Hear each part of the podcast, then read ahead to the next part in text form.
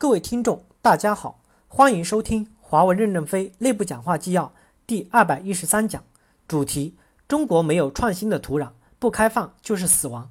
任正非在华为二零一二诺亚方舟实验室专家座谈会上的讲话。本文刊发于二零一二年七月十二日。接上文六，终端 OS 开发部部长李金喜提问：我来自中央软件院。欧拉实验室负责面向消费者 B 机构建终端操作系统能力。当前在终端 OS 领域，安卓、iOS、Windows Phone 八三足鼎立，形成了各自的生态圈，留给其他终端 OS 的机会窗已经很小。请问公司对终端操作系统有何期望和要求？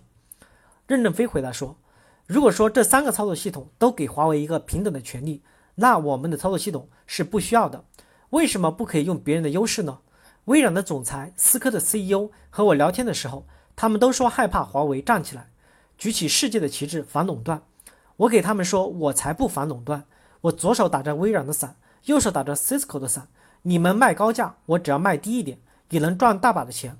我为什么一定要把伞拿掉，让太阳晒在我脑袋上，脑袋上流着汗，把地上的小草都滋润起来？小草用低价格和我竞争，打得我头破血流。我们现在做终端操作系统是出于战略的考虑。如果他们突然断了我们的粮食，安卓系统不给我用了，Windows Phone 八系统也不给我用了，我们是不是就傻了？同样的，我们在做高端芯片的时候，我并没有反对你们买美国的高端芯片。我认为你们要尽可能用他们的高端芯片，好好的理解它。只有他们不卖给我们的时候，我们的东西稍微差一点，也要凑合能用得上去。我们不能有狭隘的自豪感。这种自豪感会害死我们。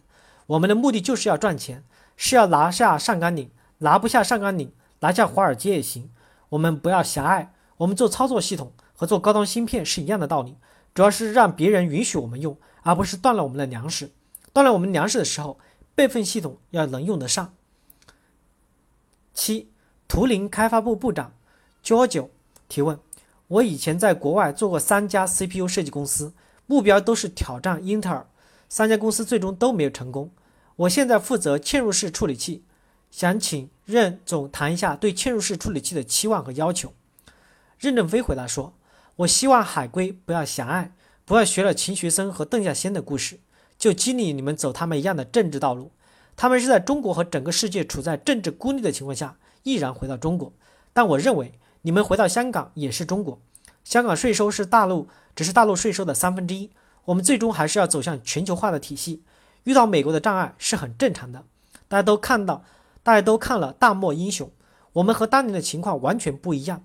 当年做原子弹的人，绝大多数都没有见过原子弹是什么样，他们用的方程是我们初中学过的平衡方程。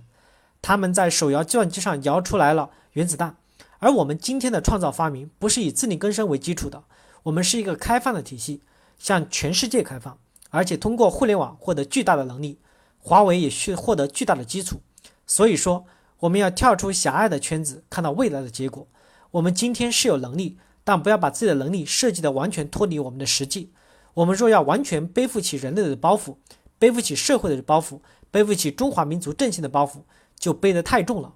我那天给何庭波批示上讲，你能不能伴着华盛顿的音乐跳一支《春江花月夜》，背上了包袱，为了中华民族。为了五千年，为了更伟大的目标，你还能跳得动吗？所以，我认为我们的目的要简单一点，我们也担负不起重任来。我们能往前走一点就是胜利，不要以为一定要走多远。八，无线网络芯片开发部部长胡波提问：我叫胡波，是来自于海思，做无线网络芯片的。过去几年，我们在产品线做无线网络芯片做的还是不错的。后续的发展趋势是我们的一些主力产品。都要使使用自研的芯片，在这个过程中间，我们可能就会遇到竞合的压力。任正非说：“何静波翻译一下，我没听懂。”何庭波说：“我是我就是说，如果用了我们的芯片，就不用供应商的芯片了，供应商就给我们施加供货的压力。”任正非回答说：“我刚才已经讲了，我们是一个开放的体系，我们还是要用供应商的芯片，主要还是和供应商合作，甚至优先使用他们的芯片。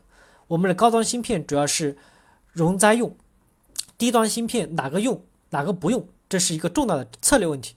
我建议大家要好好的商量研究。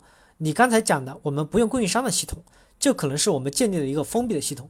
封闭的系统必然要能量耗尽，要死亡的。我们刚讲人力资源封闭系统，能量耗尽，一定要死亡的。技术系统也不能做封闭系统，怎么科学合理的去平衡这个世界呢？这是一个很难的题目，我不能一句话给你讲明。九，海思战略与业务发展部部长楚庆提问：听了任总战略攻关和创新号召后，我们都很兴奋。